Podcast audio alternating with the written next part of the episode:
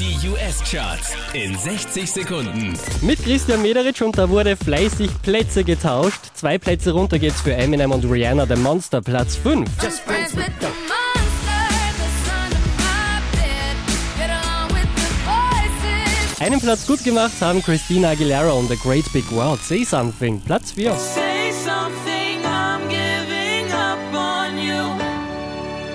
Letzte Woche auf Platz 2, diesmal Platz 3 für One Republic, Counting Stars.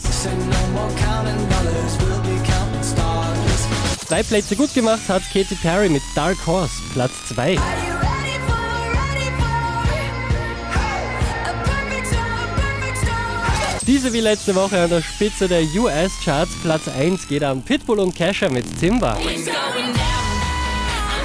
Timber. Charts auf charts.kronehit.at.